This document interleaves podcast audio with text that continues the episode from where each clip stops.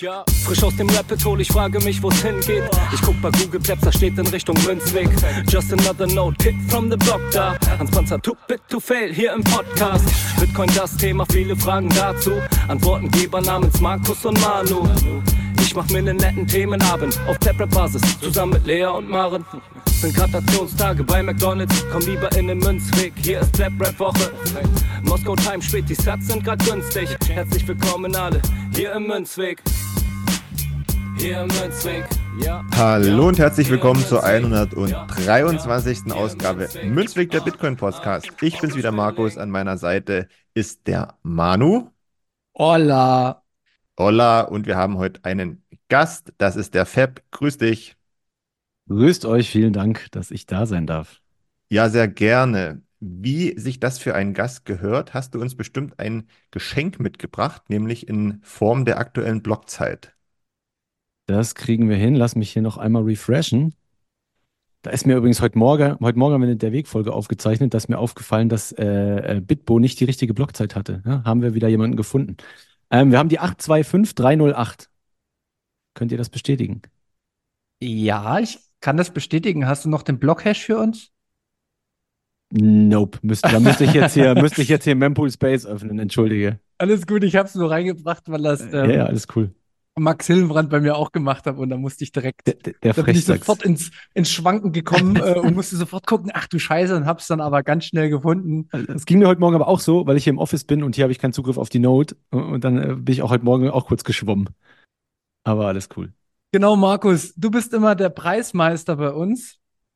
Hast du den aktuellen Bitcoin-Preis? Der Preis ist heiß, sage ich nur. Wir sind bei 47.300 US-Dollar. Anscheinend ist irgendwas passiert, äh, aber auch nicht so viel. Schauen wir mal. Ich muss ja noch mal kurz sagen, du hast mir ja vor zwei Tagen gesagt, warte mal ab, morgen oder übermorgen. Also das wäre ja heute. Äh, da springst du aus dem Höschen, wenn du auf den Preis guckst. Aber das ist jetzt noch nicht ganz so sehr der Fall, muss ich sagen. Ich habe aber weiter Vertrauen in dich. Vielleicht kommt es ja noch im Laufe der Woche. Ich würde sogar sagen, das kommt noch im Laufe des Tages, wenn man so ein bisschen die aktuellen News verfolgt. Mhm. Genau. Aber wir lassen, wir lassen uns überraschen. Ja, und im Endeffekt sind es ja nur Tränen, die nach unten zum Höschen gehen, weil ich nicht mehr nachstecken kann, weil es zu teuer wird. Aber das ist eine andere, eine andere Geschichte. Ähm, kurzer Abriss, wir machen eine kurze ja, Übersicht, was uns die Woche beschäftigt hat. Und dann werden wir das Thema Bitcoin äh, als Geld, Bitcoin, äh, wie wird es zum Geld äh, in einer Dreierkonstellation bearbeiten äh, von einfach bis schwer. Mal schauen, wo wir dabei rauskommen. Äh, die Zuhörer wissen Bescheid. Und wie es sich so gehört, Fab, was hat dich die Woche im Bitcoin-Space beschäftigt? Ja, also mich natürlich, auch wenn das Produkt an sich mich jetzt relativ wenig interessiert, aber natürlich hat den ganzen Space diese Bitcoin-ETF-Geschichte ein bisschen beschäftigt. Da ging es ja hoch und runter und nach links und nach rechts und was auch immer. Und dann ähm, gestern Abend hieß es dann endlich, okay, alle elf sind approved. Und jetzt bin ich sehr, sehr gespannt, ähm, was das die nächsten Jahre für Bitcoin bedeutet. Denn, wie gesagt, auch wenn man selbst das Produkt nicht benötigt und wenig davon hält, weil man seine Keys selber halten will, eure Zuhörer wissen sicher, was ich damit meine, ähm, ist das halt schon meiner Meinung nach ein sehr, sehr wichtiger Meilenstein für Bitcoin und ähm, ermöglicht uns unter anderem ähm, das zumindest auf nationaler Ebene ko koordiniert das Ganze zu verbieten, meiner Meinung nach jetzt, das ist durch die Geschichte oder das kriegst du jetzt nicht mehr hin, nachdem das, äh, das irgendwie ein Asset ist, mit dem mehrere ETFs hauptsächlich äh, oder vollständig unterlegt sind, kriegst du das nicht mehr verboten. Das bedeutet, es wird jetzt, und das ist für mich der positivste Effekt davon, Einzug in ganz viele Köpfe finden, ja, und ganz viele werden das via den ETF kaufen, aber hoffentlich, da, dadurch, dass sie dem dem Asset oder dieser Idee zum ersten Mal begegnen, äh, auch sich damit beschäftigen, drüber nachdenken und langfristig, wenn möglich, die Bitcoin selbst halten. Denn das ist ja das, um das es eigentlich geht. Ja, eigentlich wollten wir den Mittelsmann ja loswerden bei der ganzen Geschichte. Sehr gut. Ich bin auch gespannt, wie sich entwickelt. Äh, es tun sich wahrscheinlich auch negative Dinge auf, aber wir sind ja immer positiv für die Zukunft. Markus, was hat dich die Woche beschäftigt? Weißt du, mir kam so ein Gedanke, hm, das hat jetzt erstmal nichts mit irgendwelchen Ereignissen zu tun, aber ich habe mir so gedacht, ich hatte über, darüber nachgedacht, dass ja auch schon mal einige Fußballer sich so leise in den Bitcoin-Space geschlichen hatten und teilweise auch beim sonntäglichen Stammtisch zu Gast gewesen sind ähm, von 21. Und ich würde jetzt mal, das habe ich mir einfach vorgenommen, müssen wir, können wir unkommentiert lassen, so den Aufruf äh, starten. Falls es jemanden da draußen gibt, der sich da äh, angesprochen fühlt und der gern mal mit uns reden möchte, muss gar nicht äh, hier live vor dem Mikro sein, sondern einfach mal nur so, um ein Hintergrundgespräch zu führen, worüber wir dann ähm, live mit Manu hier sprechen könnten, ähm, würde ich gern aufrufen, meldet euch mal bei uns, wenn ihr Bock habt. Würde ich sehr spannend finden, was da so eure Meinungen zu dem Thema sind. Also Aufruf an alle Profifußballer, bitte meldet euch. Das ist ein riesen Eingangstor für Markus. Bitte meldet euch bei uns. Ja, genau. Ansonsten ähm, würde ich gleich mal weitermachen. Ähm, wir haben so ein paar Reaktionen erhalten auf unsere zwei aktuellsten Folgen, nämlich einmal den Münzweg 122 ekelhafte Fragen, wo wir uns so ein bisschen gebettelt hatten. Das kam offensichtlich gut an, zumindest so anhand der Nachrichten, die wir erhalten haben. Und ich möchte mal ein paar vorlesen, die uns über Fountain erreicht haben. Ähm, Stop Loss schreibt, bitte mehr von diesen ekelhaften Fragediskussionen. Idee Münzkloake, Doppelpunkt, der Podcast mit den richtig mega ekelhaften Fragen. das ist eine gute Idee, das wäre eine Steigerung. ähm, Wintess, BTC schreibt auch sehr gute Folge, vielen Dank. Beide Meinungen kann ich verstehen. Ähm, das ist sowieso immer so eine Sache, ne? Ähm, man denkt so, man, man macht einen Bitcoin-Podcast und alle stehen nur auf einer Seite, in dem Fall auf deiner Manu, ne? Aber es gab auch ganz viele, die mich verstehen konnten. Also es ist scheinbar jetzt nicht so einfach ins, ins Leere gesprochen äh, gewesen von uns sondern es hat so beide Lager abgeholt. Diejenigen, die so voll krass drin sind und diejenigen, die auch abseits von, von Bitcoin so ihr Leben leben. Also fand ich echt gut, die Reaktion. Ähm, dann gab es noch Steipi Uzli hat geschrieben und 2000 Satz geboostet. Coole Folge, habe diesen intensiven Diskussionen gerne zugehört. Markus hat ja tatsächlich auch Temperament, beide haben gut argumentiert. Ja, also muss ich hier noch mehr Temperament zeigen? Das hat mich ein bisschen gewundert. Aber vielen Dank. Und ähm, eins lese ich noch vor ähm, von Kara bin Nemsi, der oder die schreibt eine der besten Folgen überhaupt. Top-Fragen gestellt, wunderbare Diskussion. Ihr beide seid absolut genial. Oho, das ist schon mal nicht schlecht. nicht von solchen platten Aussagen von Mike verwirren lassen. Er hat ein ganz anderes und dystopisches Zukunftsszenario im Kopf, welches auf andere vermutlich nicht zutrifft. Ja. Und auch an alle anderen Nachrichten und die sich gemeldet haben. Vielen Dank. Ähm, es freut uns immer sehr. Nicht nur die Satz, die reinkommen, sondern eben auch solche, solche Nachrichten. Ähm, echt cool. Ja, ich will da auch noch kurz was zu sagen. Value for Value, mega Thema, wird die nächsten Wochen auch nochmal kommen bei uns. Wir werden eine Folge dazu machen. Und nochmal als Hinweis: Fountain ist bei uns dieses Jahr Platz 1. Also es hören mehr über Fountain als über Apple und über Spotify. Saugeile Entwicklung, saugeile Entwicklung, feiere ich mega. Und ihr könnt alle Kommentare, die über Fountain kommen, könnt ihr auch nachlesen unser, unter den Folgen bei Fountain. Und man kann die auch wieder mit Satoshis zurück liken oder nicht liken. Ich finde diesen Gedanken mega geil. Wir wollen das weiter vorantreiben. Äh, nervt die Leute, die Spotify nutzen oder Google oder Apple und schickt die nicht nur zu Fountain, auch zu anderen Open Source äh, Podcasts. Absolut unser Ding. Äh, wir wollen weg von den zentralen Fiat-Machthabern. Bevor wir ins Thema einsteigen, sage ich noch kurz, was mich beschäftigt hat. Ich habe meine komplette Familie, Freunde, alle, die ich habe, ähm, mit UTXO-Management genervt. Ähm, habe mich jetzt auch intensiver damit beschäftigt, über Sparrow, aber auch über die Bitbox und ähm, auch bei Relay habe ich bei einigen geguckt. Äh, Relay war natürlich am bescheidensten tatsächlich aktuell noch, weil die haben das bisher noch nicht so auf dem Schirm. Man muss das dann wieder erst bei Sparrow herstellen, das Wallet. Ja, und deswegen ähm, bleibt da dran. Die Gebühren sind ganz okay aktuell. Ähm, bereitet euch gut vor auf dem Bullenmarkt. Ja, verpasst du noch? Ja, ich wollte nur ergänzen, hatte ich tatsächlich jetzt auch gerade mit einem Kollegen, dem ich vor einer Weile, boah, das ist sicher schon zwei Jahre her oder so, auch Relay empfohlen hatte. Und dem habe ich jetzt auch gesagt, hey, konsolidier das mal. Und boah, er hat eine saftige Gebühr gezahlt. Ne? Das waren einige Einzeltransaktionen. Äh, und die Fee Estimation in deren Wallet ist halt, ja, ich sag mal suboptimal. Ja. Wer dazu Fragen hat, kommt gerne in die Telegram-Gruppe bei uns. Wir helfen euch gerne. Ich habe da jetzt auch wirklich viele, viele praktische Erfahrungen mit den unterschiedlichsten Wallets, Ja. mit den unterschiedlichsten Anbietern gemacht und ähm, traut euch auch gerne an Sparrow ran. Ist eine absolute Empfehlung, weil sei, sei vielleicht er- ergänzt, weil du gesagt hast, ähm, ähm, Relay Seed in Sparrow importieren etc. An die, die es interessiert, würde ich mir auf jeden Fall gut überlegen, weil in dem Moment du natürlich die Seed wieder irgendwo digital eintippst und dann hast du wieder gegebenenfalls Problem. Auf jeden Fall machen, wenn man danach den Service sowieso nicht mehr nutzt, ne? also diese Relay Wallet, die erstellt wurde, dann kann man es auf jeden Fall machen, wenn man danach dann wieder das woanders hinschickt. Ansonsten äh, mit Bedacht, ja, dann lieber vielleicht den ein oder anderen Euro Gebühr mehr zahlen dafür, dass man die Seed nicht irgendwo eintippen muss. Aber du kannst es halt nicht anders machen. Ne? Du kannst bei Relay nicht innerhalb der App das machen, sondern du musst es an eine andere schicken. In dem Fall ist es dann wahrscheinlich am besten, sich eine komplette Hardware-Wallet mal zuzulegen, je nach Höhe. Äh, anders geht es ja dann tatsächlich nicht. So hatte ich es mit dem Kollegen gemacht. Oder wir haben einmal einfach den gesamten Bestand von Relay auf eine Bitbox gesendet und eben das Ja. war saftig. Ne? Das kann ich dir sagen. Und ich habe aber auch mit Relay schon bei Twitter geschrieben, die sind da wohl auch dran. Äh, ich habe da auf jeden Fall schon mal genervt. Ist auf jeden Fall ein wichtiges Thema aktuell.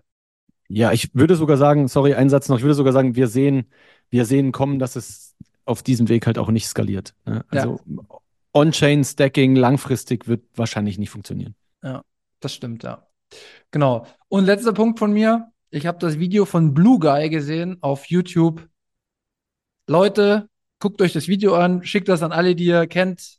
Es gibt kein besseres Video, was ich bisher im deutschsprachigen Raum gesehen habe. Vielleicht sogar international. Äh, wohl, da gibt es schon noch einige gute, aber äh, für mich das beste Video, um Bitcoin Anfängern zu schicken, vielleicht auch äh, Kritikern, ja, ist jetzt nicht alles perfekt, kann vielleicht auch ein bisschen übertrieben sein am einen oder anderen Moment, aber guckt es euch an, schickt es, unterstützt den. Also ich weiß nicht genau, wer das ist, aber ich werde den auf jeden Fall unterstützen. Und an Blue Guy, äh, hau mal irgendwo eine Spendenadresse hin, ich will ein paar Satz loswerden, weil Satz sind da, um bewegt zu werden.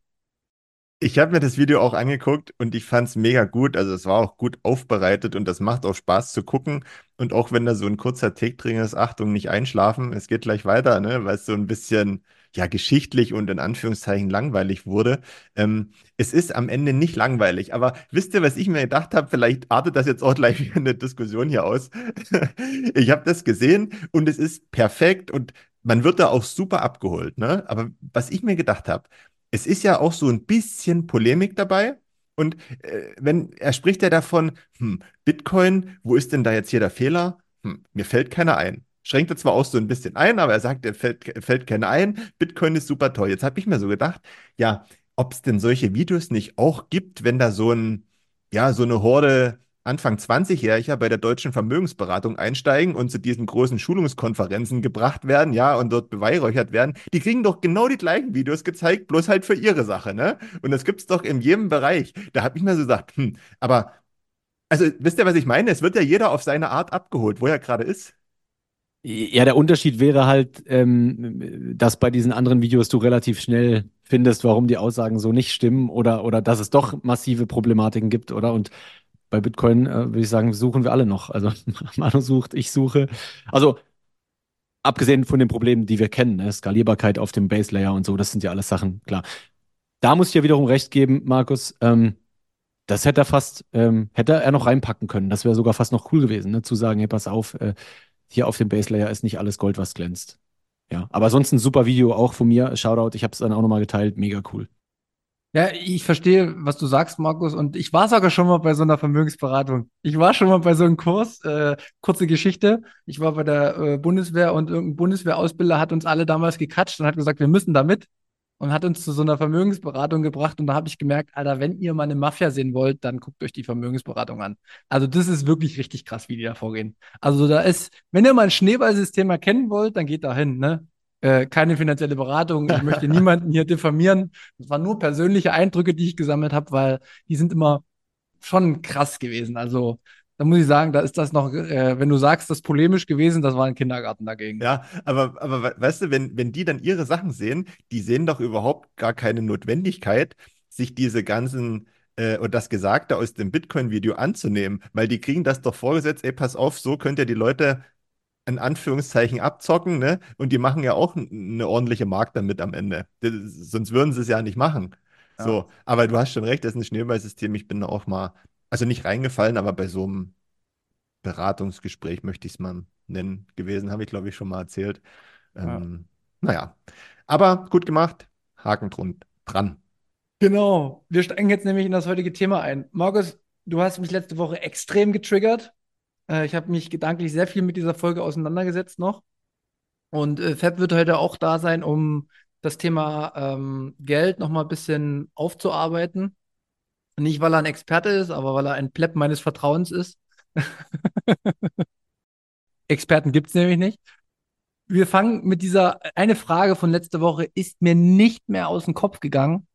Da hast du nämlich zu Recht auch teilweise gesagt, warum soll ich mich denn die ganze Zeit mit diesem Finanzsystem und dem Geldsystem auseinandersetzen? Warum ist denn das? Das nervt mich einfach nur. Das überfordert mich. Ich habe eh keine Ahnung. Da gibt es irgendwelche Leute, die in der EZB sitzen. Ne? Wir kennen ja auch andere Leute äh, aus unserem Podcast, die viel, viel mehr Ahnung haben und die sich den ganzen Tag damit beschäftigen, weil sie geil drauf sind, auf Aktien etc. Aber du bist halt überhaupt nicht der Typ für. Ist das so richtig? Da würde ich dir uneingeschränkt zustimmen, ja. Und ich möchte jetzt mal fett fragen, oder ja, du kannst da natürlich auch, wenn du noch irgendwelche Anmerkungen hast, nochmal die grundsätzliche Frage stellen, warum sollte man sich denn mit Geld und dem dahinter befindenden Geldsystem beschäftigen? Kannst du das einfach für jedermann erklären? Ich glaube sogar, ich kann euch beide da perfekt äh, zusammenführen, äh, dass ihr beide die gleiche Überzeugung habt. Um die Frage direkt zu beantworten, aufgrund der Opportunitätskosten ist nicht zu tun. Ne? Ähm, lustigerweise dahin, was Markus sagt, dahin wollen wir ja eigentlich mit Bitcoin. Ne? Was ist jetzt im Fiat-System? Ähm, stehen wir da und jeder muss am Aktienmarkt unterwegs sein, wenn er Glück hat, früh an eine Immobilie rankommen, bla bla bla, um überhaupt davon zu kommen im Leben und irgendwie mal äh, aus dem Hamsterrad aussteigen zu können oder, oder, oder ich sag mal ein höheres Wohlstandsniveau zu erreichen. Aber das will ja eigentlich gar keiner. Die meisten Leute arbeiten in ihrer Profession, wollen das, was sie gut können, so gut wie möglich machen, ja damit ihr faires, gutes Geld verdienen. Und damit ist auch okay, niemand möchte abends um 18 Uhr, 19 Uhr, 20 Uhr noch auf der Couch sitzen und in Trade Republic überlegen, ob er jetzt alles in den MSCI World schiebt oder doch in Einzelaktien geht oder ob er jetzt mal sich aneignet, wie man ein Unternehmen analysiert, äh, bla bla bla bla bla bla. Ne? Und wie viel Dividenden schütten die aus? Da gibt es Leute, die finden das mega interessant, die fuchsen sich da rein, die können das dann auch überdurchschnittlich gut, fair enough. Ne? Aber ich würde sagen, das Fiat-Geldsystem zwingt eigentlich mittlerweile fast jeden dazu, und da können wir sogar eigentlich fast froh sein, dass die Hürden auch geringer geworden sind für sowas. Ne? Sowas wie Trade Republic ist in fünf Minuten in der App eingerichtet. Aber es zwingt fast jeden dazu, sich da zu exponieren und, und, und sich irgendwie mit Aktien zu beschäftigen, irgendwelche Sparpläne laufen zu haben. Aber wo wir hinwollen, wo wir mit Bitcoin hinwollen, mit gesundem Geld, ist ja genau dieser Status quo, den Markus hat.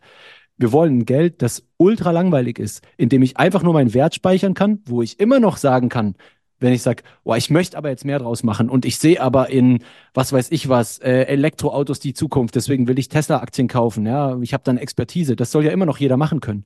Aber wer einfach nur auf seine Ziele hinsparen will, mit möglichst großer Sicherheit und Zuversicht, der möchte einfach nur Geld sparen, aber das funktioniert in unserem jetzigen System halt nicht. Deswegen würde ich sagen, das ist eigentlich das, wo wir mit hartem Geld hinwollen, dass das den meisten Leuten am Arsch vorbeigehen kann. Aber, und das ist mein letzter Punkt dazu, da wir eben nicht da sind und wir das Fiat-System haben. Und Seifedin äh, Amus, Autor vom Bitcoin-Standard, sagt das immer sehr geil.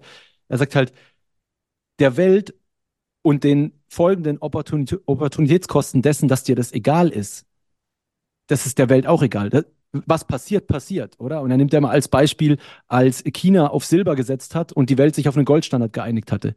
Die waren führend, eine der führenden Nationen der Welt und danach sind sie einfach, die nächsten 200 Jahre haben sie hinterhergehinkt. Einfach nur Opportunitätskosten, auf das falsche Geld gesetzt in diesem Moment. Und ich glaube halt, dass das für jeden auch individuell gilt. Und du kannst sagen, etwas interessiert mich nicht, aber dann bist du halt nicht vor den Konsequenzen dessen gefeit. Ne? Das, die wirst du dann wohl ertragen müssen und dann gibt es nur eine einzige Person, die daran, die daran schuld ist, wenn deine Situation später schlechter ist als jetzt und das bist halt du selbst. Ne? Du kannst niemandem die Schuld geben dafür, dass du dich über irgendwelche Dinge nicht informierst oder sie dich nicht interessieren. Ich unterschreibe aber, dass wir gern dahin würden, dass man bei Geld zumindest sich möglichst wenig Gedanken über das machen muss. So, Rant Ende.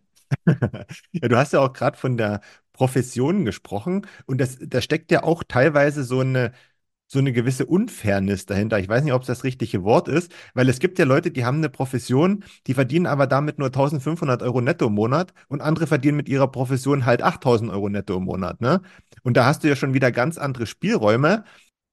Also versteht ihr, was ich, was ich sagen will? Es ist, es ist halt dann auch, wenn man so ein, so ein hartes Geld hat, das ist dann natürlich ein Vorteil jetzt wieder, wenn man sich damit beschäftigt, aber es muss halt leicht sein, damit auch der, der vielleicht frustriert ist von seinen 1500 und seiner aktuellen Lebenssituation, eben da auch, auch rein, rein, rein kann und einen, einen leichten Zugang hat dazu. Absolut, ja. Ähm, was man aber nicht vergessen darf, ist natürlich auch, dass ähm, du musst zum Beispiel für die etwaige Person auch einpreisen, wie glücklich ist denn die damit. Ne? Vielleicht verdient einer 8000 im Monat, aber ist mega unglücklich. Und vielleicht zieht er das durch bis zur Rente. Und danach sagt er, boah, ich habe mein Leben eigentlich gehasst. Ja? Und vielleicht ist dann der mit den 1500 äh, sogar am Ende seines Lebens glücklicher und sagt, boah, ich konnte mir jetzt irgendwie nie ein Häuschen kaufen, aber ähm, ich habe es mega schön, ich habe eine Familie gegründet, bla bla bla. Oder da sind so viele Faktoren und auch in einem Hartgeldsystem wird es Leute geben, die unzufrieden sind oder die sich unterbezahlt fühlen. Aber was wir auf jeden Fall als Fairness-Level mal hätten, ist, dass die ganzen Interventionen, die das alle von links, alles von links nach rechts schieben, ne, ähm, die wären mal weg und man, man hätte das auf einer objektiven Basis. Zum Beispiel gerade die Leute, ich nehme jetzt ein Beispiel für jemanden, der diese 8000 äh, im Monat verdient, sind ja gerade Leute in diesem Finanzsektor, ja, die anderen Finanzprodukte verkaufen und die anderen wiederum benötigen die, weil du in so einem verschissenen Geldsystem bist. Ne? Das heißt, in einem Hartgeldsystem, wo die meisten Leute einfach nur in Geld sparen, hätten die alle keinen Job. Die müssten alle ganz anders, auf ganz andere Art und Weise Mehrwert liefern. Ich glaube, das würde einiges wieder zurechtrücken. Ja, das ist natürlich auch mein Take. Ich glaube, da würden sehr, sehr viele Fachkräfteplätze frei werden und in wirklichen Berufsgruppen äh, die Leute eingesetzt werden, die auch Mehrwert bieten. Das ist nämlich auch das Thema. Die machen sich nämlich ein schönes, leichtes Spiel den du in, in das habe ich dir letzte Woche versucht zu sagen, wenn du jetzt schon reich bist, dann stellst du halt einfach eine Armada von einem Research-Team von 50 Leuten, die dich immer noch reicher machen, weil sie einfach immer am besten diversifizieren in den ganz verschiedenen äh, Vermögensklassen. Und das müsste aber eigentlich krasse Kosten haben, weil das Personal ist meistens immer das teuerste, aber äh, gefühlt haben die keine Risiken mehr. Du hast, wenn du einmal ein bestimmtes Level im jetzigen Finanzsystem durchbrochen hast, hast du keine Risiken mehr, weil du immer wieder an das billige Geld kommst. Immer wieder. Du kannst genau, dich nicht sagen, ja. wehren dagegen, sondern du machst es und du, es ist auch schlau, dass die das machen und wir würden es genauso machen, weil es halt einfach der einfachste Weg ist. So. Und das muss beendet werden. Und das kann aus meiner Sicht halt nur beendet werden, wenn sich viele Menschen mit Geld beschäftigen. Ja. Passt soweit? Erstmal als allgemeiner Rant, warum man sich mit dem Finanzsystem beschäftigen will, Markus?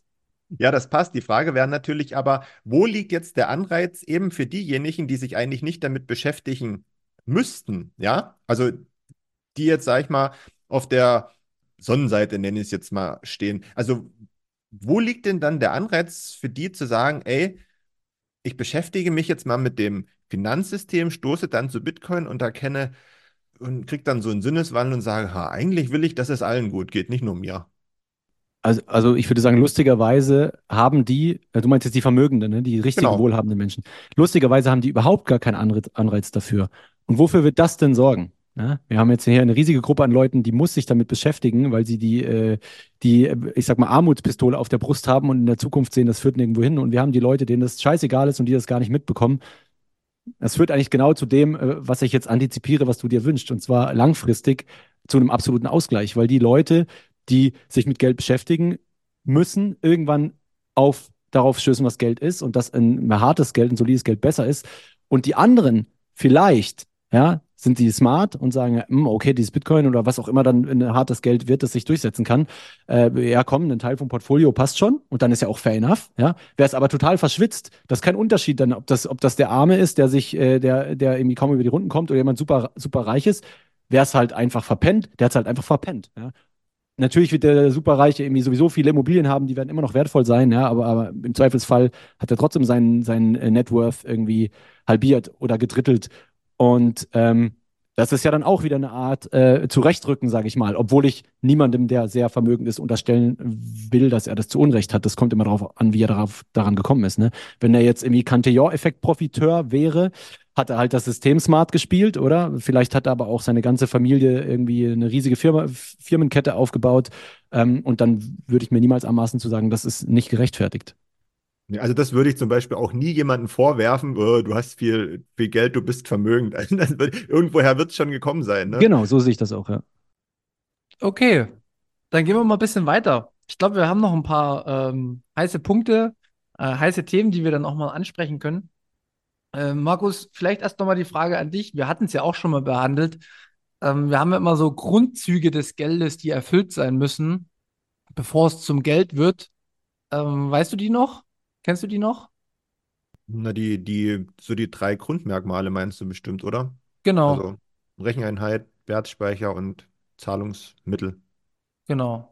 Und, und äh, Fab, das sind ja die drei Punkte, die sich irgendwie im Laufe der Geschichte herausgestellt haben? Oder wie ist man denn überhaupt zu diesen drei Eigenschaften gekommen? Äh, du kennst dich doch auch relativ gut aus. Also ich habe es zumindest bei der Bitcoin-Lesestunde, habe ich gesehen, das war euer erster Artikel von Nick Szabo, den ihr äh, eingesprochen habt. Da geht es ja um die Entstehung, äh, wie haben die Menschen in Gesellschaften irgendwie mal Geld Wert zugemessen und welche äh, Entwicklungsstadien hat es genommen? Kannst du uns nochmal so einen kurzen Einführung geben, kurz mitnehmen? Muss nicht detailliert sein.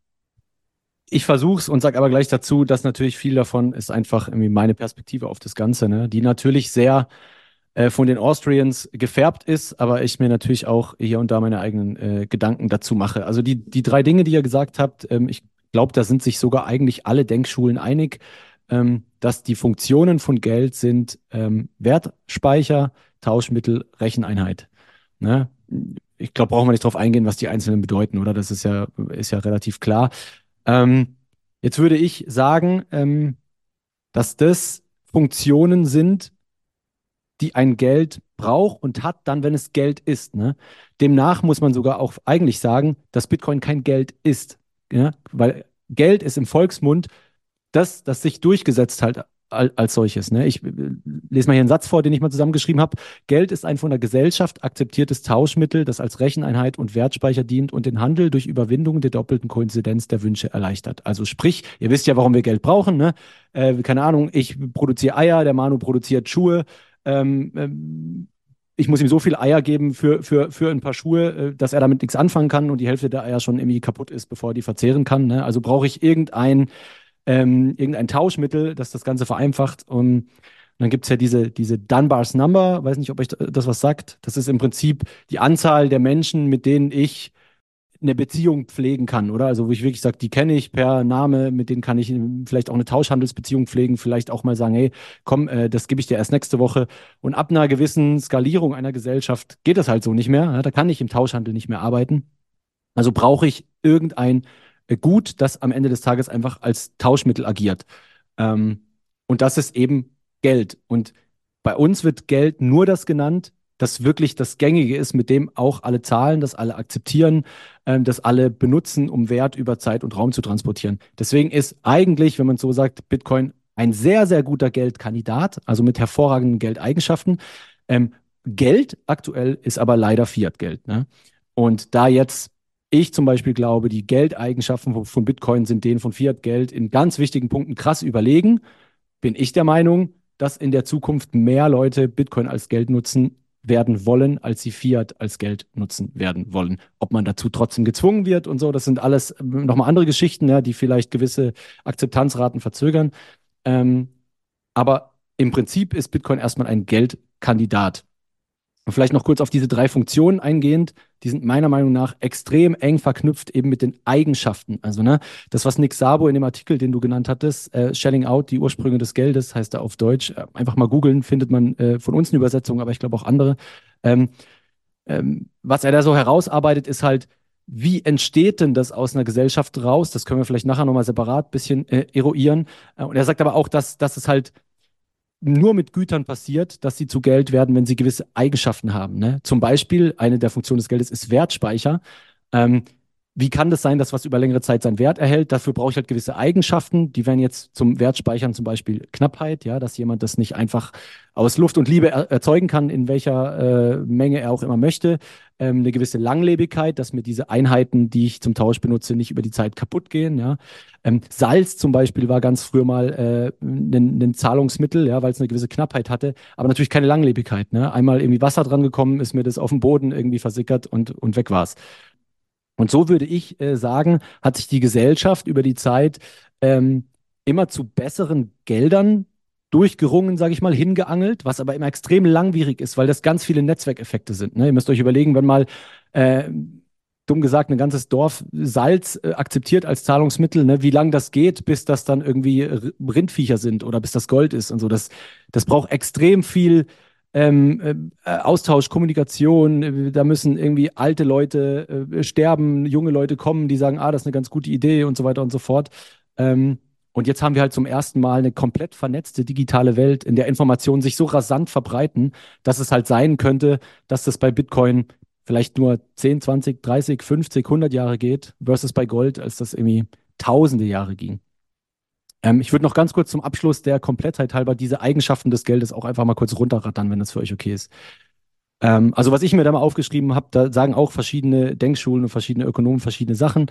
Ähm, für mich sind es die folgenden acht. Es ist Knappheit, ja, also in der Menge begrenzt. Es ist Langlebigkeit, ähm, heißt physisch beständig, ähm, ob, im Optimalfall die einzelnen Einheiten nicht einfach zerstörbar. Ähm, es ist Akzeptanz, also die Bereitwilligkeit zur Annahme und zum Tausch für Waren Dienstleistungen. Es ist Portabilität. Wie einfach kann ich das transportieren und zwar über Zeit und Raum hinweg? Also kann ich das leicht äh, von hier nach Nigeria schicken, ja? Und äh, kann ich das äh, an meine Urenkel portieren über die Zeit hinweg und es ist trotzdem immer noch wertvoll. Ähm, Teilbarkeit, das ist klar mit den Einheiten, ne? also dass man äh, auch Kleinstzahlungen tätigen kann oder dass ich dir nicht einen Goldbarren geben muss für, für irgendwie ein Ei. Ähm, Fungibilität, dass die Einheiten äh, möglichst gleich sind, bei Gold perfekt. Ne? Kannst du, egal woher das, ob das irgendwo geklaut ist, du kannst es einschmelzen und dann erkennt das keiner mehr. Bei Bitcoin mit Sicherheit nicht perfekt, muss man auch dazu sagen. Ja? Extrem leicht traceable, wo welche Bitcoin-Anteile mal waren. Die siebte ist Unveränderlichkeit, also Resistenz gegen Veränderungen in Menge, Eigenschaft, Funktion. Sollte auch klar sein. Und äh, acht ist Verifizierbarkeit, Erkennbarkeit der Echtheit. Bei Gold relativ schwierig, ja, wenn man es wirklich rausfinden will, extreme, äh, schwierige chemische Analysen notwendig. Bei Bitcoin super leicht zum Beispiel. Bei Fiat-Geld so lala, kann man ganz gut erkennen an einem Schein, aber ist jetzt auch nicht perfekt. Genau, so das wären die acht. Und meiner Meinung nach sollte ein gutes Geld bei diesen acht Eigenschaften möglichst gut abschneiden, um zu den Geldfunktionen überhaupt zu kommen. Ne? Und da gibt es auch so relativ coole Tabellen, ähm, können wir auch mal was in die Shownotes noch packen, äh, wo man das halt sieht. Ne? Also Bitcoin ist auch nicht in allem perfekt, aber eben Gold auch nicht und Fiat-Geld schon gar nicht. Ne? Die haben immer an anderen Stellen ihre Stärken. Das Wichtigste ist, was ist roundabout irgendwie das beste Geld. Und das ist zumindest historisch gesehen das, was sich auch äh, als solches durchsetzt. Ja, du hast das sehr gut zusammengefasst. Gerade schon an mir ist eine Frage gekommen. Ich habe mich an das Video von Blue Guy erinnert. Du sagst gerade, Fab, äh, Bitcoin ist noch kein Geld, weil wir im Fiat-Standard leben. Ähm, jetzt ist natürlich die Frage, deiner oder eurer beider Einschätzung nach, wer announced denn zum Zeitpunkt X, dass Bitcoin jetzt Geld ist? Weil in dem Video von Blue Guy wurde das ja schön, schön dargestellt, ähm, dass wir den, den Goldstandard hatten, dann kam irgendwann der Vietnamkrieg, so in diese Schub Richtung wurde das geschoben, ne? dann wurde der Goldstandard aufgelöst und dann hat sich das alles so in die einzelnen Fiat-Währungen in den verschiedenen äh, Ländern oder Regionen aufgeteilt. Wann und wer sagt denn dann irgendwann mal, hm, ja, das ist Bitcoin-Geld?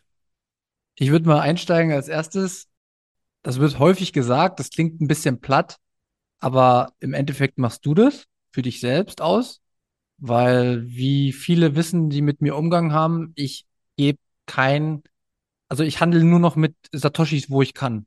Also ich bin halt extrem nervig zu meinen Kollegen, ich bin extrem nervig zu Cafés, wo ich bin und ich bin extrem nervig, ob ich im Urlaub bin oder egal wo. Ich gebe jeden Tag so viele Satoshis aus, für die Werte, die ich wertvoll halte. Und damit baue ich mir quasi mein eigenes Umfeld, dieses Akzeptieren. Natürlich bin ich von den Gesetzen des Landes in irgendeiner Art und Weise ähm, beeinflusst. Ne? Ich finde, in Deutschland ist es relativ okay, weil wir haben die Einjahreshaltefrist. Ähm, damit kann ich, umgehe ich quasi jeglicher Steuer und sowas. Also ich habe da keine Probleme, weil ich Bitcoin schon länger als ein Jahr halte. Ist für mich sehr, sehr einfach.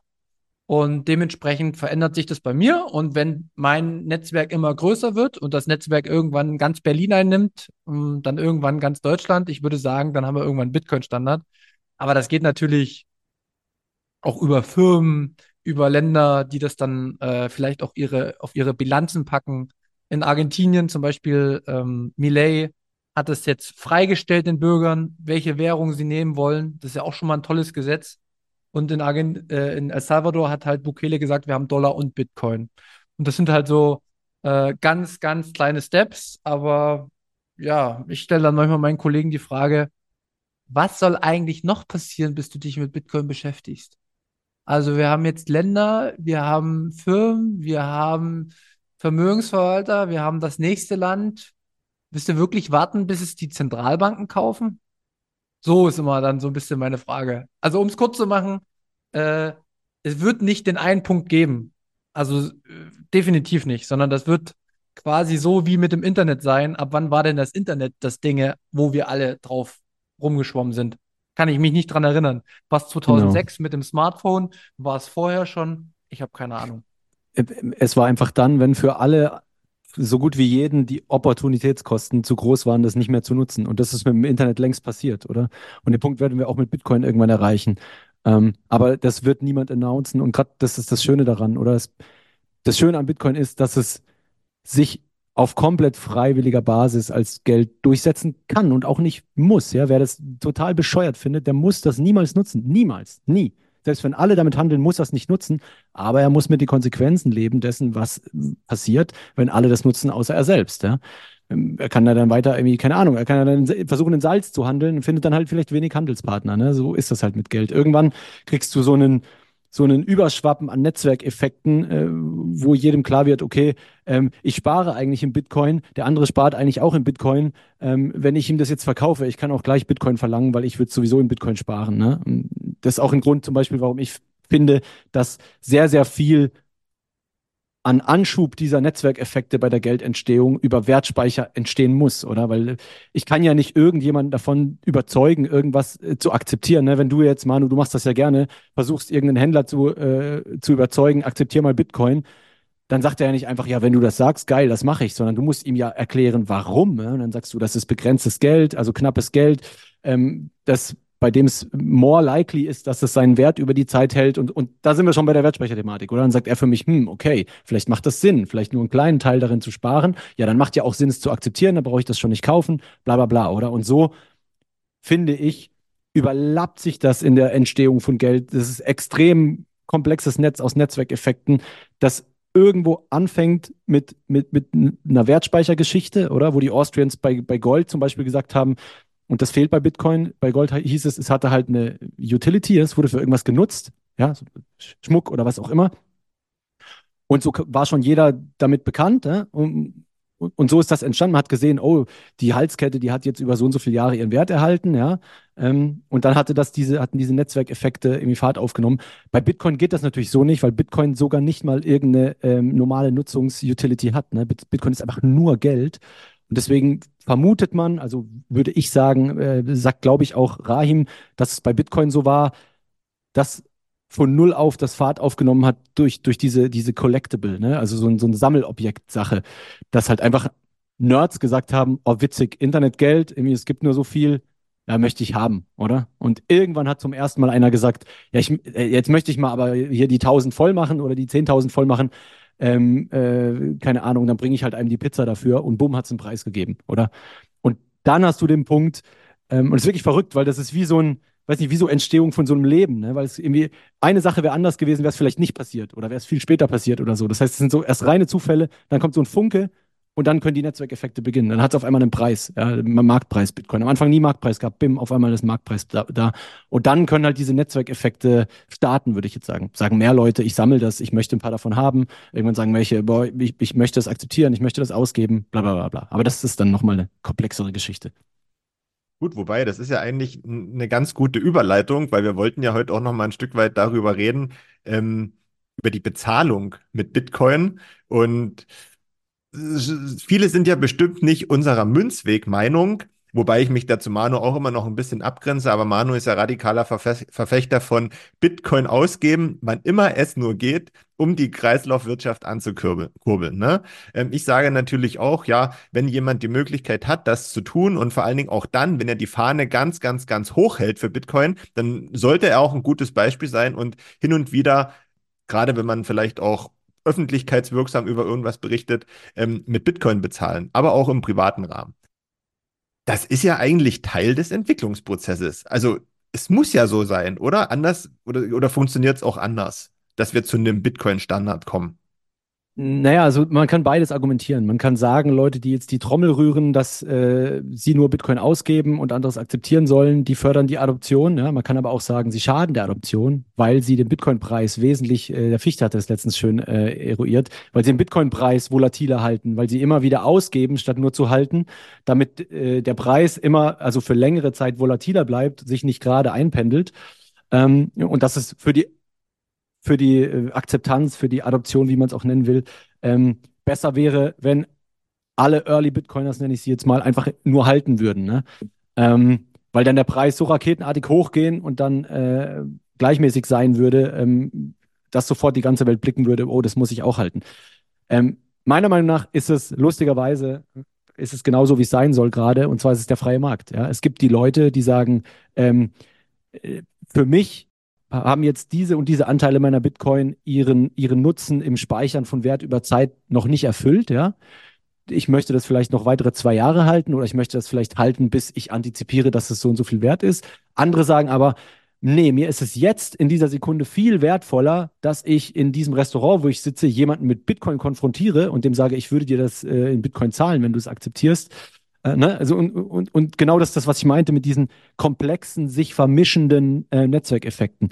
Ähm, wir müssen sicher anerkennen, dass Bitcoin diese Traction, die es heute hat, niemals bekommen hätte, wenn wir diesen Wertanstieg nicht hätten. Und den konnte es nur geben, weil Leute Bitcoin halten, oder? Und sagen, äh, nee, ist mir jetzt egal, ob das 20 Prozent wertvoller ist, ich halte das langfristig, weil ich glaube daran, dass noch viel mehr Leute das langfristig halten wollen, weil es eben digitale Knappheit ist. Einzig, das einzige jemals, was es gab, das digital knapp ist. Wer das früh erkannt hat, der hält natürlich vielleicht auch nicht alles, was er an Bitcoin hat, aber vieles davon. Ne? Ähm, das heißt, das ist schon, ist schon komplex, oder? Man, es könnte durchaus sein, dass Bitcoin vielleicht zu unseren Lebzeiten wirklich sich nur als Store of Value Asset durchsetzt, ja. Und ab dann, und das ist das, auf das ich hinaus wollte, je mehr Leute Bitcoin halten, ja, desto mehr Leute akzeptieren ja auch Bitcoin. Weil wenn du ein Halter von Bitcoin bist, bist du irgendwann auch automatisch jemand, der auch Bitcoin annimmt. Ja? Wenn ich jetzt einen Fahrradladen habe und ich seit fünf Jahren habe ich einen Bitcoin-Sparplan, jemand kommt, ich, kommt und sagt, ich möchte mit Bitcoin zahlen, ja, sage ich doch nicht nein, bin ich doch nicht dumm. Also das ist ja sogar mein präferiertes Geld, oder? Und deswegen steigt durch das Interesse und vor allem durch den Preisanstieg, das muss man einfach so sagen, ja, steigt das Interesse an Bitcoin und die Anzahl der Halter an Bitcoin. Aber dann ist es eben genau wichtig und schön, dass verschiedene Leute verschieden sind, ja, und anfangen, die nächsten äh, Netzwerkeffekte anzutriggern, ja, die dann schon Richtung Tauschmittel gehen, ne? wie jetzt Manu, wie du das machst, oder wie auch ich das teilweise mache. Ja? Ich, ich, ich gebe ja selber oft Satz aus. Ich sage nur zu Leuten, ihr könnt niemals sagen, dass jemand, der Bitcoin nur hält, irgendwie, dass das nicht okay ist, meiner Meinung nach. Das ist absolut Geld halten, ist absolut Geld nutzen. Und, und die, die, wie soll ich sagen, die, die Vorstellungen und die, und die, die, die Wünsche jedes Einzelnen sind halt verschieden. Ja? Jeder will was anderes damit erreichen. Manu will vielleicht äh, Kreislaufwirtschaft, bessere Traction für Bitcoin in seinem Umfeld und dass die Leute da schneller Bitcoin akzeptieren. Und jemand anders sagt vielleicht, ja, nee, ich möchte aber irgendwie äh, den Preis hochtreiben und ich möchte das sowieso an meine Enkel äh, weitergeben, bla bla bla bla. Ne? Das muss und sollte in einem freien Markt und für ein freies Geldsystem jedem selbst überlassen sein. Wichtig ist, wir hatten initial diesen meiner Meinung nach Collectible Sammelobjekt Zündfunken. Ne? Und ab dann gibt es eine Milliarde verschiedene Outcomes. Ja? Welcher Netzwerkeffekt wie schnell wächst. Ähm, und sie greifen halt auch krass ineinander. Ja? Es kann sein, äh, Bitcoin ist in zehn Jahren schon Tauschmittel, weil die, weil die Wertspeichersache so Traction bekommen hat, dass jeder das sehr schnell akzeptiert hat. Es kann sein, Bitcoin ist in 100 Jahren erst Tauschmittel und bis dahin kriecht so ganz langsam vor sich hin als immer leicht im Wert steigendes Asset, bis es wirklich für jeden auf der Welt offensichtlich ist, dass man es auch als Tauschmittel benutzen sollte. Ja. Und spätestens, wenn es die meisten als Tauschmittel benutzen, ist genauso offensichtlich, dass man es als Recheneinheit benutzt. Weil wenn jeder sowieso darin spart und sowieso das akzeptiert, dann möchte er auch darin rechnen. Yes. Ja, Markus, hast du noch Fragen? Ansonsten lege ich mit meinem Rant los. Gleich, ich, ich, ich wollte nur noch mal einen Vergleich bringen, weil ich sag mal, in der perfekten Fiat-Welt wäre es doch aber eigentlich auch so. Und gerade die Deutschen sind ja auch so angelegt. Die wollen ja eigentlich sparen, die wollen ja das Geld auf dem Konto haben, nur aufgrund der aktuellen Rahmenbedingungen. Oder was heißt aktuell, sagen wir seit zehn Jahren, vielleicht sogar noch länger, wird man ja gezwungen, es auszugeben, weil es immer mehr an Wert verliert. Ne? Normal sind wir ja so gepolt, dass wir es eigentlich liegen lassen würden, um damit anzugeben, um eine Weltreise zu machen, um uns ein größeres Haus zu kaufen. Jeder der, jeder, der Geld spart, möchte immer irgendwelche individuellen Ziele erreichen. Niemand will Geld, nur dass er Geld hat, oder? Genau. Ähm, für mich ein Punkt ist auch, glaube ich, immer, was falsch verstanden wurde. Ich akzeptiere ja jede Meinung. Ist, ist ja auch okay. Äh, was mir nur richtig heftig auf den Sack geht im Bitcoin Space, und ich betitel das auch so, es wird immer nur aus der österreichischen Sichtweise gesehen. Also wie sich Geld entwickelt, jeder bezieht sich auf Rahim und Rahim hat gesagt, ja, so müsste das irgendwie sein und ja, so hat sich Geld in der Vergangenheit entwickelt. Aber unsere jetzige Realität, wir befinden uns in einem politischen Geldsystem. Und wir wissen alle, dass Politik schlecht ist, vor allen Dingen, wenn es ums Geld geht. Das hat halt die Vergangenheit gezeigt. Und wir wollen eventuell auf ein physisches Geldsystem zurück weil es eventuell fairer und unbeeindruckt von Werturteilen der Menschen ist. So, aber jetzige, das jetzige politische Geldsystem hat ja noch lange nicht ausgespielt. Ich, ich will nur mal kurz sagen, ähm, es gibt ja mehr Faktoren als nur die Opportunitätskosten, dass ich mir in Zukunft mehr kaufen kann und dass ich in Zukunft noch mehr Preissteigerungen mitnehme. Und ich sage ja auch niemals, dass man alles ausgibt. Ich kann halt nur nicht verstehen, wenn Leute seit fünf Jahren bei Bitcoin dabei sind, ne? Und dann eben nicht bereit sind, Bruchteile von Bitcoin auszugeben. Bruchteile, die er sofort mit Fiat nachstecken kann. Weil die technischen Möglichkeiten gibt's.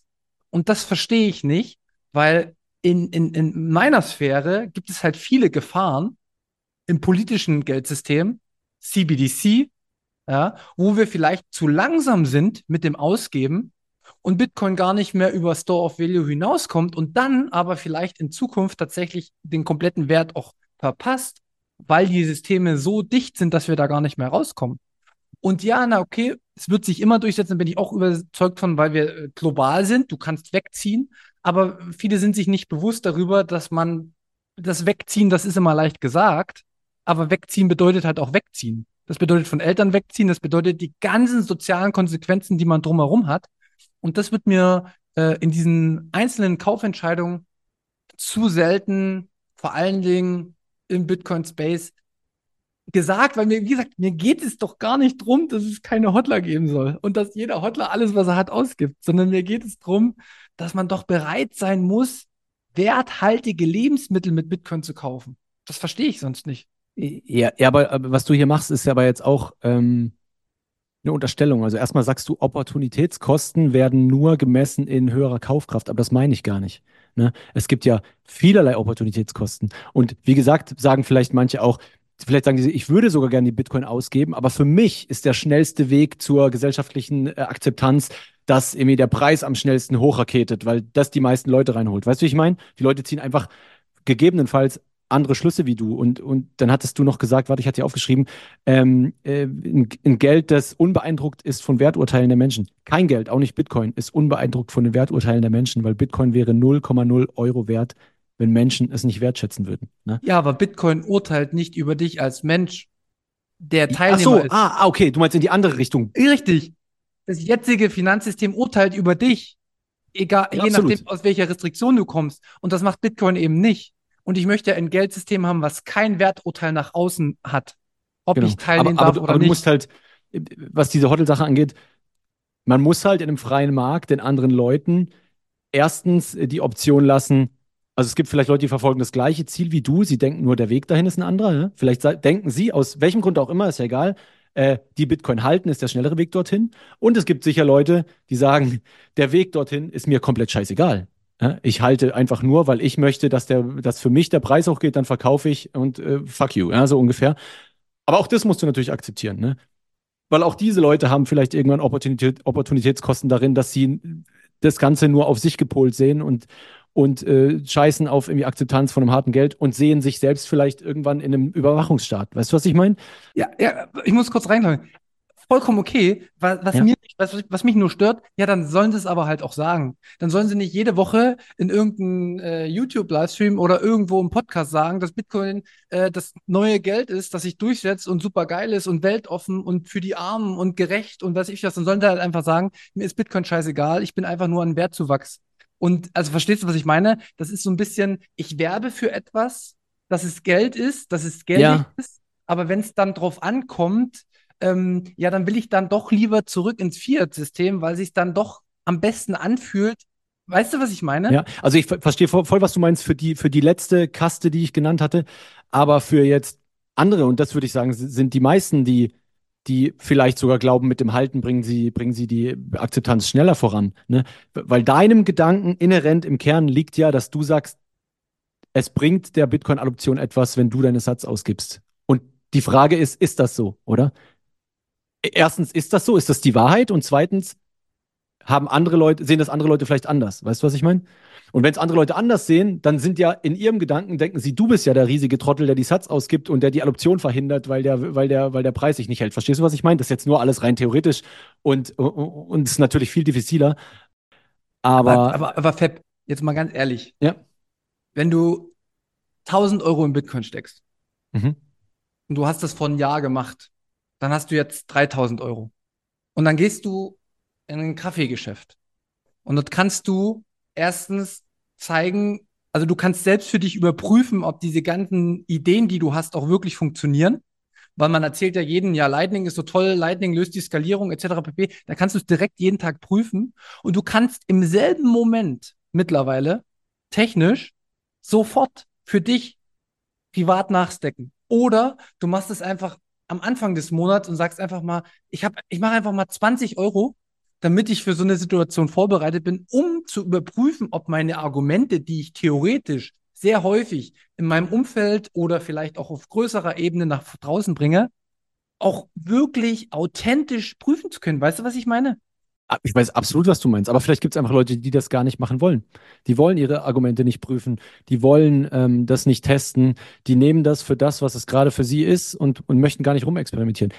Sehe ich ja persönlich auch anders, habe ich dir gesagt. Ne? Ich, ich handhabe es ja auch anders, aber es muss jedermanns gutes Recht sein, das so, das so, das so zu sehen. Ne? Es ist ja auch, ist ja, deswegen gibt es ja Diskussionen. Es geht ja in Ja, letzter Instanz nur ums Anregen von Gedanken. Und bei mir ist es auch nur gekommen, dass ich so provokant in die Richtung gehe, weil ich extrem viel in El Salvador gelernt habe durchs Bitcoin ausgeben. Weil ich extrem viel jeden Tag lerne durchs Ausgeben. Weil ich extrem viel lerne. Jeden Tag. Dann, dann siehst du ja schon die Opportunitätskosten der Leute, die das nicht machen. Die haben diese Momente nicht, sie lernen diese Sachen nicht, sie machen diese Erfahrungen nicht. Ähm, und das wird, auch das wird sich an irgendeiner Stelle bezahlt oder unbezahlt machen. Ja? Sei das in fehlender Akzeptanz, wenn man deinem Herangehensweise, Herangehensweise glaubt, oder sei das in fehlendem Wissen, um zum richtigen Zeitpunkt äh, eine Situation richtig einschätzen zu können. Ich will auch noch mal kurz einen, einen Punkt reinmachen, den du gebracht hast. Du hast gesagt, ja, wenn man essen geht, kann man ja sofort wieder nachstecken. Es gibt Tools dafür. Vielleicht habe ich auch einen Denkfehler. Aber wenn ich für 100 Euro essen gehe und ich zahle mit Bitcoin und ich stecke danach den gleichen Betrag, da wird ja mein, kostet mein Essen ja nicht mehr 100 Euro, sondern 200 Euro. Und das ist ja schon für viele vielleicht überhaupt nicht möglich, oder? Nee, nee, nee, das stimmt nicht. Also du gibst ja, ähm, du zahlst für das Essen 100 Euro, Genau. also hast du, hast du in deinem Haben 100 Euro weniger. Ja? In deinem Haben, egal ob das Euros sind, Bitcoin ist, Ja. was auch immer ist. So, jetzt zahlst du dein Essen mit Bitcoin und aus deinem anderen Haben schiebst du 100 Euro in Bitcoin rein, hast du immer noch nur 100 Euro weniger, die du fürs Essen ausgegeben hast. Okay, na, da habe ich einen Denkfehler. Ja, weil, weil die Euros, die du reinziehst, auch schon in deinem Besitz sind. Deswegen war, war der Denkfehler. Du hattest irgendwie gemacht, als wären die Euros außen vor und die kommen auf einmal rein, die 100 Euro, aber die hast du schon. Du verschiebst Mhm. sie nur von Euro in Bitcoin. Weißt du, was ich meine? Ja, okay. Weil, weil guck mal, die Theorie ist doch, ich habe jetzt, äh, weiß ich nicht, auf meiner Phoenix Wallet 100 oder 200 Euro, dann habe ich die ja schon, dann gebe ich Mhm. die aus und dann stecke ich die nach und dann Aber, aber auch da, ähm, ich würde jetzt mal kurz die Gegenposition einnehmen, ähm, weil ich finde, die ist absolut legitim. Das ist cool, weil man das dann ausprobieren kann. Aber das ist natürlich rein wirtschaftlich betrachtet, also rein wie viel Geld äh, habe ich auf meinen Namen, ist natürlich dumm, weil ich zweimal Transaktionskosten bezahle. Ne? Ich, einmal gebe ich die Bitcoin aus mit Transaktionskosten, die anderen muss ich neu kaufen, zahle vielleicht einmal sogar Kaufgebühr plus Transaktionskosten, je nachdem. Ähm, aber ich muss dir recht geben, dass das als Gegenargument anführen einfach auch zu platt ist, oder? Also natürlich, im, für mich, wer wirklich sich mit Bitcoin beschäftigt, ja, der hat sicherlich mal irgendwann äh, ein paar Satz geholt, auf eine Lightning Wallet gepackt und einfach mal eine Transaktion gemacht, ja. Aber das kannst du ja auch nicht von, das kannst du zum Beispiel nicht von der breiten Gesellschaft erwarten. Ne? Wenn das einfach irgendwie Geld sein soll, dann, dann nutzt das halt jeder, wie er das halt nutzt. Und dann sagt keiner, oh, ich nutze jetzt mal kurz das gesellschaftlich auf der ganzen Welt akzeptierte Geld, um mal kurz eine coole Transaktion zu machen, sondern das ist ja dann Alltag und das interessiert gar niemanden, sondern du machst es einfach irgendwie. Genau, mir ging es, glaube ich, auch nur darum, einfach mal ähm, vielleicht auch die, die Tragweite außerhalb der ökonomischen Sichtweise ne, zu zeigen. Also weißt du, ob die Menschen halt sich Gedanken machen äh, bei einer Bezahlung mit Euro, wo sie auch mit Bitcoin bezahlen können, ja. welche, welche Kosten außer dem Wertsteigerung noch dahinter sind. Ich, ich habe jetzt, hab jetzt auch extra vorgesagt, wirtschaftlich, weil ich, weil ich damit darstellen wollte, so rein äh, irgendwie die Zahl links versus die Zahl rechts. Ne? Äh, ökonomisch aber gesehen, im Sinne von äh, menschlichem Handeln etc., müssen die natürlich auch das berücksichtigen. Ja, klar, dass du, wenn du das nicht machst, diese Erfahrung nicht kriegst, vielleicht weniger andere Leute damit konfrontierst und so weiter und so fort.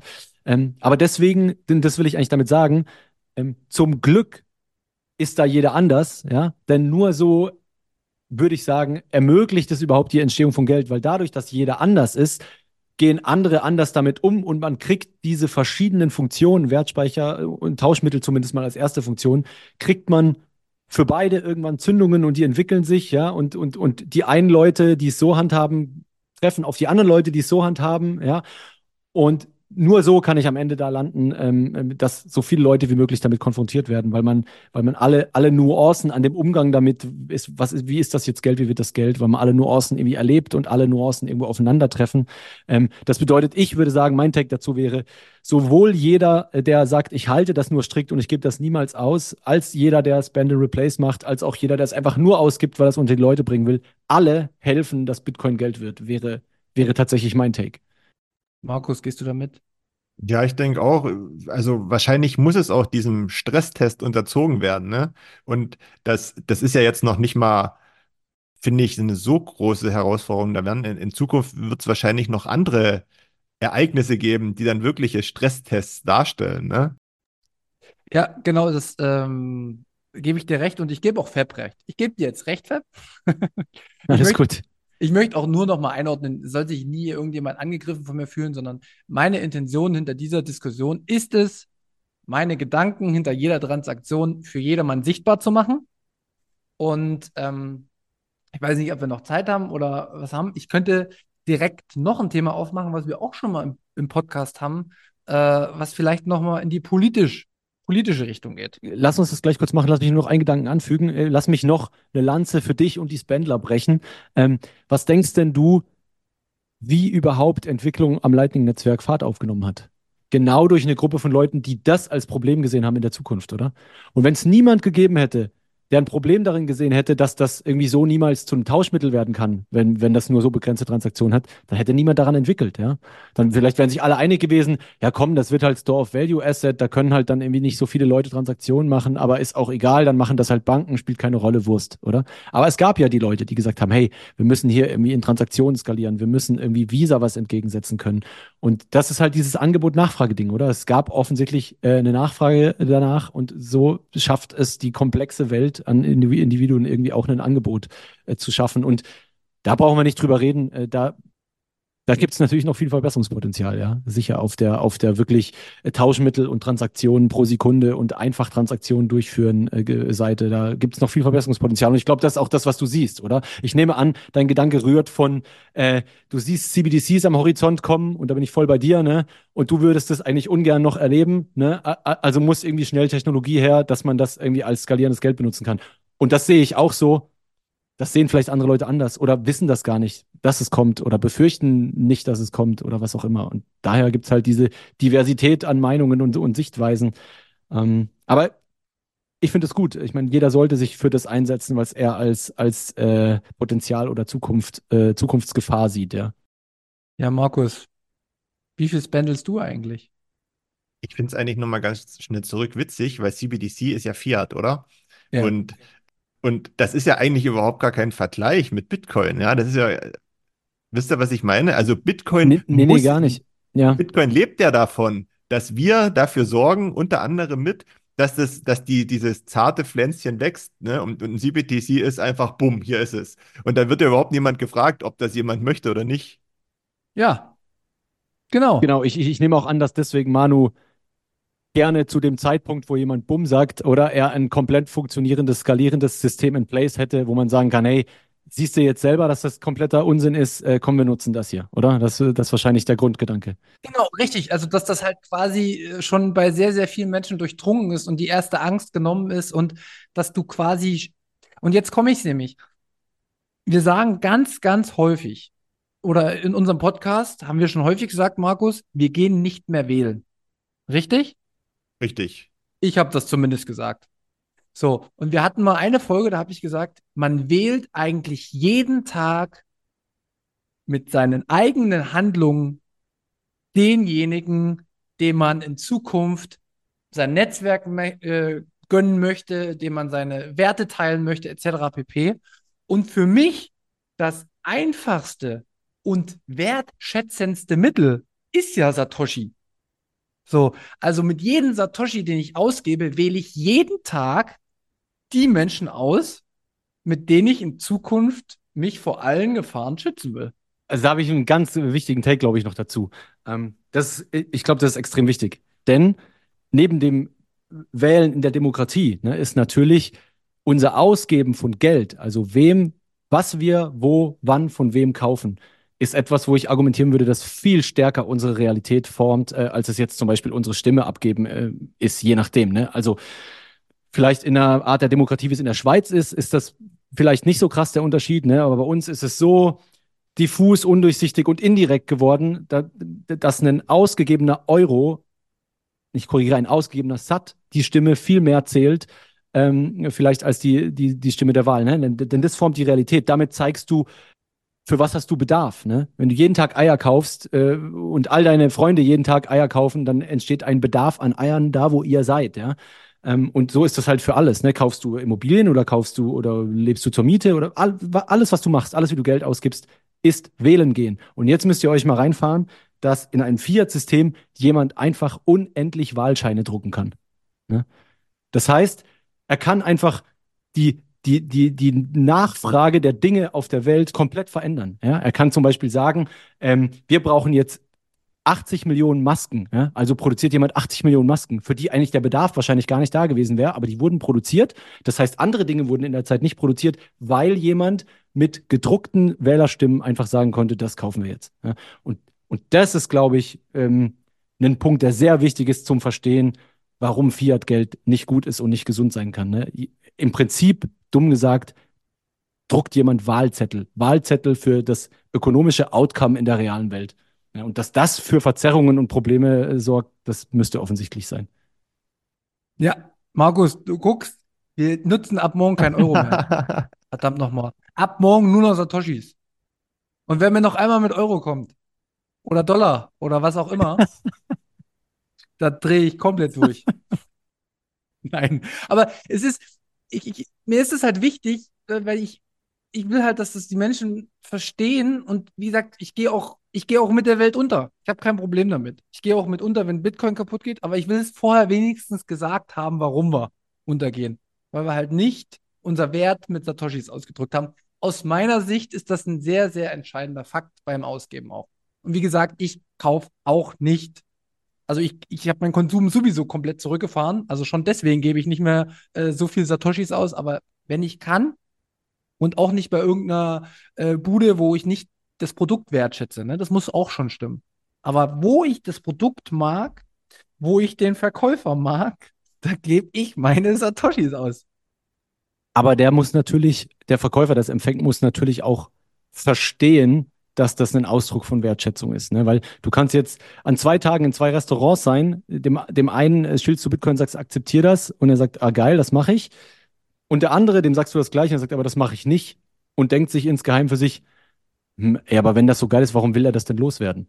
Ich würde das nicht verkaufen, wenn das so geil wäre. Weißt du, was ich meine? Und das ist das, was ich meinte mit, die Leute sind verschieden. Den einen kriegst du so, den anderen kriegst du so. Und wir hatten ja auch jetzt immer dieses, dieses Internetbeispiel. Am Anfang haben ja auch nicht alle gleich eine E-Mail geschickt. Ne? Manche hatten vielleicht noch tausend Briefumschläge äh, in, in, der Schublade und wollten vielleicht die erst loswerden. Keine Ahnung. Ne? ähm, deswegen. Ja, ja. Das, das Problem ist natürlich, dass du, dass hier halt da Wert darin gespeichert wird, was in E-Mails nicht der Fall war, ist natürlich wirklich später kommen kann heftig sein, oder? Also wenn du, keine Ahnung, jetzt überleg mal, dass es gibt eine Transition zu einem Bitcoin-Standard und du bist irgendwie 65 und hast 200.000 Euro auf dem Konto. Alles weg. Kaufkraft einfach äh, evaporiert, komplett verschwunden. Und deswegen, das ist das, was ich meinte mit diesen Opportunitätskosten. So, das holt dich ein, ob du es willst oder nicht. Deswegen zu unseren jetzigen Zeiten in so einem verkorksten Fiat-Geldsystem muss man sich damit beschäftigen. Ah, die Konsequenzen werden sonst irre sein. Ja, also einfach richtig eklig. Das werden keine, ja gut, ich habe halt E-Mail erst fünf Jahre später benutzt, sondern es wird vielleicht sein, äh, okay, fuck, äh, ich habe einfach gar nichts mehr. Ist vielleicht jetzt ein bisschen sehr übertrieben, aber ich, äh, ich glaube, das sollte man den Leuten schon klar ich machen. Ich habe einen richtig lustigen Take. Das werden ekelhafte Fragen werden, die dein Zukunfts-Ich dir stellen wird. ja, genau. Das ist gute alte Zukunfts-Ich. Genau. Ja. ja, Markus, also du weißt jetzt Bescheid. Warum Finanzsystem oder Geldsystem? Ja, also klar weiß ich Bescheid. Und dass es jetzt nicht ganz äh, dumm ist, sich damit zu beschäftigen, das wusste ich auch vorher schon. Ne? Erstens, das Gute ist, dass vielleicht auch nochmal aus einer anderen Perspektive zu hören, so wie wir das heute gemacht haben. Und ich hoffe, dass also ich fange nicht bei Null an, da müssen wir ja mal dazu sagen. Ne? also da, äh, mit der Aussage, ich darf nur noch Satoshi ausgeben, setzt ja voraus, dass ich welche habe. Ne? Das könnte durchaus sein. Also weiß ich vielleicht ein bisschen was. Ne? Ähm, aber wir haben heute, denke ich, einen guten, guten Schritt gemacht. Und äh, die, die, die Schritte werden in den nächsten Wochen wahrscheinlich größer, wenn wir auch nochmal dann intensiver beleuchten, hoffe ich, ja nicht nur, warum das gut ist, sich mit dem Thema zum, zu beschäftigen, sondern so auch ein bisschen tiefer so ein paar Abzweigungen nehmen, was man denn da alles begutachten sollte, warum man das begutachten sollte und wenn das vielleicht auch vom, von, der, von der Arbeit abweicht, wie sie aktuell ist, ne, wie das dann funktioniert. Das ist, glaube ich, auch ganz entscheidend, eben unter dem Gesichtspunkt, die Sache einfach nach draußen zu bringen, weil, glaube ich, das ist, das ist ganz wichtig. Ja, also für euch äh, nicht nur für mich, ne, sondern auch für, für alle, die ja, es hören. Nee, nee. Für, für die Zuhörer, wir werden nochmal ähm, andere Vermögensklassen jetzt angehen und die direkt im Vergleich mit Bitcoin setzen. Äh, müssen mal gucken, ob wir mit Gold anfangen oder mit Aktien oder mit äh, Immobilien. Äh, Fab, da habt ihr jetzt auch irgendwas geplant, oder? Was meinst du? Ach so, ja, ja, natürlich. Also da, da könnt ihr gerne beide dazukommen, wenn ihr wollt. Äh, wir haben vor, das habe ich glaube ich noch gar nirgends gesagt, ähm, mit Leon und noch jemand anderem, der mal in der Weg-Folge war, der sich mit Immobilien auskennt, mal eine Folge zu dem Thema zu machen. Ne? Was, was ist denn der Impact von äh, Bitcoin? Sollte das sich wirklich weiter durchsetzen auf Immobilien, auf den Immobilienmarkt, auf Immobilien als Wertspeicher vor allem? Ja, die Funktion, die sie ja eigentlich von, von, von, von Gold als Geld übernommen haben, ja, mit, mit Fiat-Geld. Das muss man ja fast so sagen. Also die Wertspeicherfunktion hat Fiat-Geld fast abgelegt eigentlich. Und Leute mit entsprechend genug Geld oder entsprechend genug Hebel, die speichern halt Wert in Immobilien, ja. ja da wollen wir drüber sprechen, da seid ihr herzlich dazu eingeladen. Dann sind wir noch eine größere Runde, dann ist cool. Ja, wir gucken mal. Wie gesagt, wir müssen erst mal durchkommen mit den Themen. Aber nur, dass die Zuhörer haben, wir werden, wie gesagt, auf die Folgen oder auf die Themen, die nächsten Folgen mal eingehen. Und es wird immer einen Kontrapart geben, mit dem wir diskutieren. Äh, Markus wird wahrscheinlich ähm, ja auch seine Meinung. Kontra. Ich bin immer Kontra. Du bist immer Kontra, genau. genau. Nee, aber ansonsten würde ich sagen, sind wir heute relativ gut durchgekommen. Ähm, von mir jetzt nochmal der Take an alle Zuhörer. Ich akzeptiere auch, wenn ihr nicht mit Bitcoin bezahlt. Ich akzeptiere es. Es ist okay. Ich bin nur genervt von euch, weil ich denke, dass ihr die Folgeerscheinungen noch nicht habt. Und mir geht es nicht um die Leute, die gestern oder letztes Jahr eingestiegen sind, sondern mir geht es um die Leute, die seit 2017 dabei sind. Und äh, selbst wenn das so ist, ist es alles okay für mich. Mir war es nur wichtig, meine Gedanken bei jeder Transaktion offen hier mal kundzutun und Markus und vor allen Dingen mit Fab in den Austausch zu gehen, in eine kleine Diskussion. Wunderbar, würde ich sagen. Ja, also mir hat es auch sehr viel Spaß gemacht. Äh, gerne mehr. Ja, Fab, uns hat es auch sehr viel Spaß gemacht, dass du da warst. Ähm, das erste Mal warst du jetzt bei uns zu Gast, glaube ich. Tatsächlich, Gell, wie kann das denn sein? Ja, das ist verrückt. Aber ja. Ja, in Münzweg kommt nicht jeder, ne? Soll das heißen, weil nicht jeder hinkommen will oder weil nicht jeder eingeladen wird? Beides. Äh, also Okay. beides. Dann fühle ich mich gleichzeitig geehrt und beleidigt. Genau. Nee, ähm, Fab, recht herzlichen Dank. Markus, vielen Dank. Ähm, es war mir ein Fest. Ich will mich bedanken bei allen ähm, Leuten für Value Value äh, Spenden. Und ähm, was mir die gesamte Folge schon aufgefallen ist, äh, Fab, du hast dich null vorgestellt. Ähm, aber es ist manchmal gar nicht verkehrt, erstmal deine Gedanken zu hören, ohne dass man dich irgendwie einordnen kann. Äh, Du kannst gern nochmal sagen, wer du bist, was du machst. Ähm, und ähm, auch nochmal ein bisschen Werbung machen, weil ich finde, äh, die Sachen, die du auf die Beine stellst, die sind Hammer. Und von mir ist jetzt schon mal eine Verabschiedung. Äh, ich verabscheue mich ähm, und freue mich aufs nächste Mal. Ja, und da, da unsere Gäste immer das letzte Wort haben, sage ich auch direkt Tschüss und ähm, Fab leg los. Äh, ja, also wie äh, Manu schon gesagt hatte, mein Name ist Fab. Ähm, ich habe das große Glück, äh, seit knapp über einem Jahr jetzt Vollzeit in äh, mich mit Bitcoin-Stuff zu beschäftigen, nachdem das schon einige Jahre meine absolute Leidenschaft ist und ich kümmere mich in der Rolle als Head of Education bei Coinfinity um eben genau solche Inhalte, ne, Educational-Inhalte zu Wirtschaft und äh, Bitcoin. Ich habe den Aprico Media Verlag gegründet, ähm, bei dem es ganz, ganz viele Bitcoin-Bücher gibt auf Deutsch und wahrscheinlich jeder der Zuhörer ist vielleicht schon mal über eins davon gestolpert und da bin ich sehr, sehr stolz drauf und das freut mich sehr. Ähm, genau, und seit kurzem bin ich auch noch bei Naka involviert, äh, naka.wtf. Wir machen äh, Bitcoin Fashion the cool way. Ne? Also nicht die typischen äh, riesen Bitcoin-Symbol, Merch-Shirts, sondern ein bisschen subtiler und trotzdem äh, soll es ein Gespräch anregen. Genau, das, was ich so mache. Ähm, was mir noch wichtig ist, was ich wo ich extrem äh, viel Leidenschaft reingesteckt habe, geht mal auf die Coinfinity-Website und geht dort unter Wissen und die Bitcoin-Blinks. Da findet ihr für so ziemlich jede Einsteigerfrage von Bitcoin eine ganz kurze Erklärung mit separatem Link, perfekt zum Teilen. Ähm, hilft mir persönlich und deswegen habe ich es gebaut, extrem zum Orange-Pillen von Leuten. Und ich glaube, wenn ihr es auch dafür nutzt, dann trägt das Früchte. In diesem Sinne, Dankeschön. Äh, euch allen einen schönen Tag noch und vielen Dank, dass ich da sein durfte. Ciao, ciao.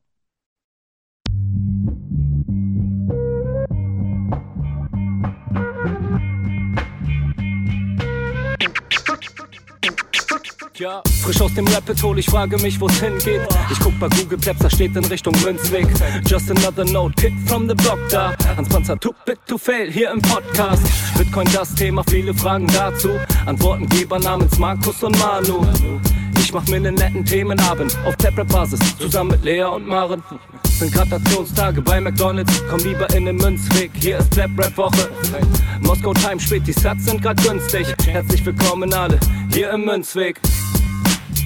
Hier im Münzweg, ja, ja, hier im Münzweg, ja, ja, hier im Münzweg, ah, ah, Orange Pilling. Es ist Pleb, Rap, Weed, Manu, Markus haben eingeladen, direkt angenommen, lassen die uns noch nicht zweimal sagen, was ist Bitcoin eigentlich? Lass es uns zusammen erfahren, Leas offene Fragen, er hat von To Bit und Maren. In der Münzgasse wird klar, worum es um Bitcoin geht, es sind die Individuen und was sie bewegt, alles freiwillig für uns selber ausgewählt, freiwillig den Pfad verändert, weg von diesem Fiat-Weg. Im Münzweg ist unergründlich der Weg das Ziel, scheinbar endlos und kurvig, Flussverlauf von Nil, das Wissensangebot mittlerweile unendlich viel, nur du löst das Oracle-Problem, denn du machst Bitcoin real, Peers in einem Netzwerk, bleibst together strong, Synergie, Kettenreaktion wie atomare Bomben, meine Revolution, um friedliches Geld zu bekommen, viele Münzwege führen zum Glück dezentral gewonnen. Hier Münzweg, ja, ja, hier Münzweg, ja, ja, hier im Münzweg, ah, ah, Orange Ich Pilling. sehe ein Blockzeichen am Himmel, Einsatz für den Doktor. Weil im großer Notfall, steig in den Helikopter. Adresse Münzweg 21, Orange Pilz im Medizinkoffer. Take off, Alter. Digga, Digga, Beat.